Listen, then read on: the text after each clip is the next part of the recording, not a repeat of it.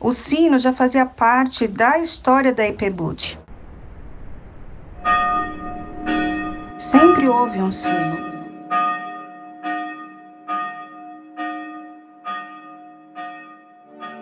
Nós frequentamos por muitos anos a Igreja Presbiteriana do Calvário, uma igreja muito bonita, moderna, construção nova.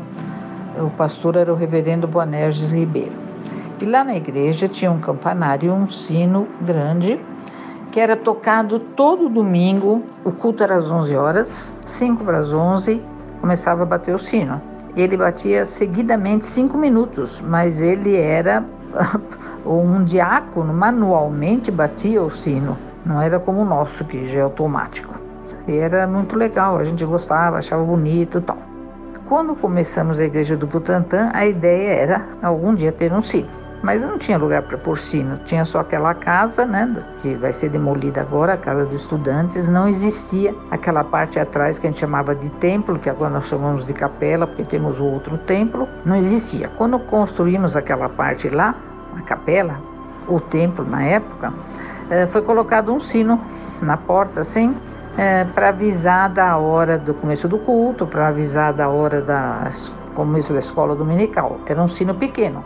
É aquele que agora eles tiraram dali e colocaram ali na parede da casa 3 e que toca lá, dá umas três batidinhas para avisar que vai começar o culto. O sino da Ipibut é um sinal que já tem desde o começo dela. Então, quando eu cheguei a 18 anos no Butantã, já havia um sininho, aliás, muito chato e irritante, com um sonzinho muito agudo, mas que era imprescindível para marcar os tempos, né, de ir para o culto, de escola dominical, de início e fim, etc então que eu fiz uma segunda viagem. A gente foi em família, conheci a neve no, nos Andes, na Cordilheira, no Chile. Passeando por lá, eu encontrei uma réplica em sino de, de um sino de, em bronze e aí eu trouxe na mala, né? Claro, cheguei, Paulo, ó, esse aqui é só um símbolo para continuar o sonho. Eu sei que é muito caro, que vai ser difícil, mas é para gente continuar sonhando. E assim, o Paulo ficou com aquele sininho, forma de chaveirinho, e ele falava: Márcia, olha o sino aqui, olha o sino, um dia a gente vai conseguir. Isso foi 2019, gente. E aí a gente começou a pesquisar, entrar mais a fundo como poderíamos ter um sino na IPBUT.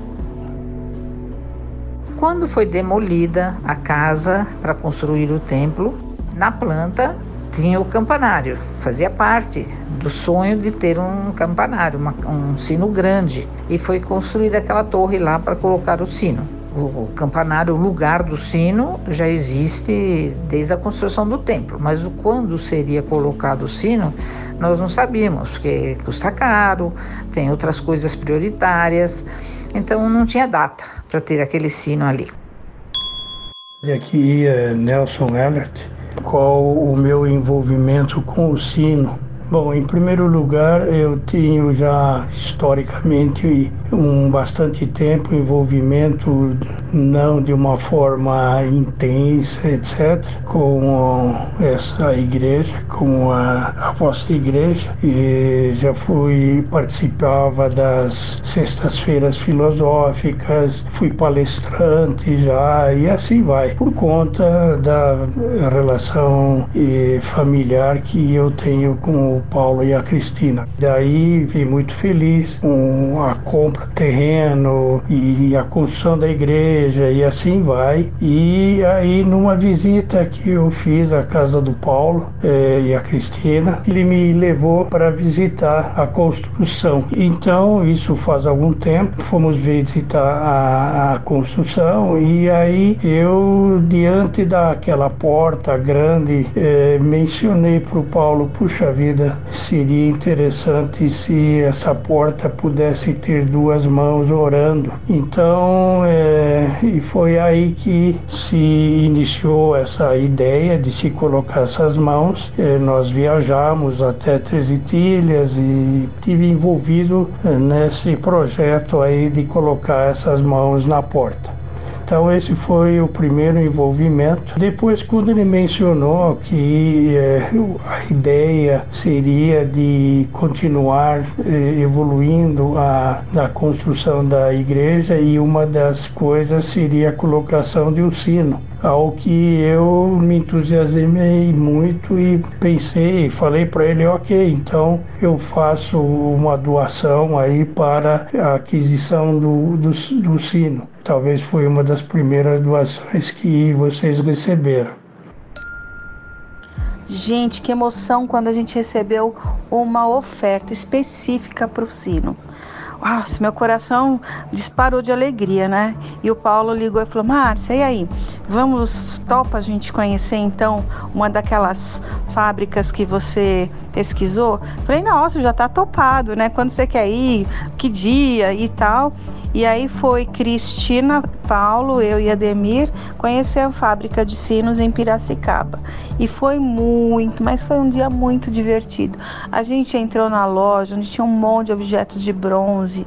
E foi muito divertido, foi muito legal conhecer a fábrica, como é que eles fazem, o modelo do sino, os meandros né, da construção. Foi um dia muito interessante. E o processo de adquirir o sino foi muito, muito legal. Como eu já disse antes, a gente fez pesquisas, a gente foi conversando, há muito material sobre isso, há um material vasto sobre os sinos em Portugal, sobre os sinos é, no barroco mineiro principalmente, né? Que mantém essa tradição dos sinos nas igrejas, em que os sinos se conversam, e há diferentes toques de sino, o sino que fala da alegria quando acaba um casamento, o sino que anuncia a morte de alguém, ou o sino que tem notícias para as pessoas que moram distantes, ouvindo o som do sino, todos se achegariam àquele lugar para saber o que estava acontecendo. E a gente foi conversando e encontrando os lugares Encontrei alguns lugares aqui em São Paulo, né, que, de fábricas de sino, e um dia fomos até a cidade de Piracicaba conhecer uma fábrica que foi uma experiência muito, muito emocionante, porque o sonho começou a ficar real, né? Foi muito, muito legal. A escolha, né? Nós tínhamos é, chegado à conclusão de duas fábricas, uma aqui é, em Diadema é, e até foi engraçado porque eles diziam que tinha assim, né, mais de dois séculos de experiência. Aí eu falei, ai Paulo, como é que eles põem isso, né, na descrição e como assim, né? Vai nos remeter à época do Brasil colônia, já tinha uma fábrica de sino aqui, como assim? Aí o Paulo foi mais a fundo, foi conversar e é uma família que já tinha por tradição fabricar sinos na Itália e continuou aqui no Brasil. E aí a gente foi pegando orçamento, vendo custos e, e benefícios e chegamos à conclusão dessa fábrica que fica em Diadema, qual o Paulo foi visitar junto com o Wilfred. É, nessa ocasião eu não fui, mas nós já tínhamos todo o levantamento, inclusive da parte sonora, né, que nos impressionou bastante. E aí a conversa foi: e agora? Ai, Paulo, vamos comprar o Cine Ré. O Cine Ré é maravilhoso. O Cine Dó é muito, muito mais pesado. Quanto mais grave, mais material você precisa, então mais bronze você precisa, mais pesado fica o objeto. Então, a gente tinha um orçamento com bem menos dinheiro. E aí não ia dar para comprar o sino em ré. E a gente ficou sonhando com o sino em ré até que as coisas foram acontecendo, a campanha do sino veio e é isso que a gente ia conseguir ter o dinheiro para comprar o maquinário e comprar o sino em ré, que aliás ficou show. Ai que delícia ouvir esse sino de manhã. E quem mora ali por perto já deu testemunho que é muito bom ouvir o sino. Acho que além de ter um sino, que significados a gente poderia estar tá agregando ao uso de um sino na igreja? A gente, então, lá fui eu, pesquisei um monte de coisa sobre a história dos sinos em Portugal, a vinda dos sinos para o Brasil.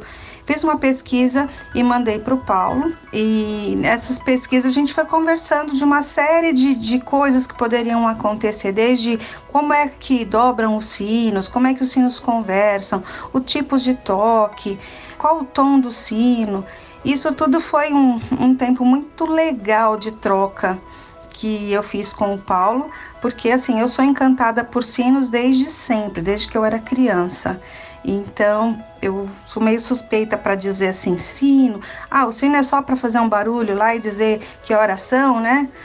Eu acho que é muito mais que isso, né? O sino tem uma história, o sino traz, nos remete a tempos passados, mas ele tem sido ressignificado na nossa igreja como um marco, um marco de conversa com Deus, um marco de parar o que você está fazendo e dizer assim: Poxa, Deus é presente na minha vida.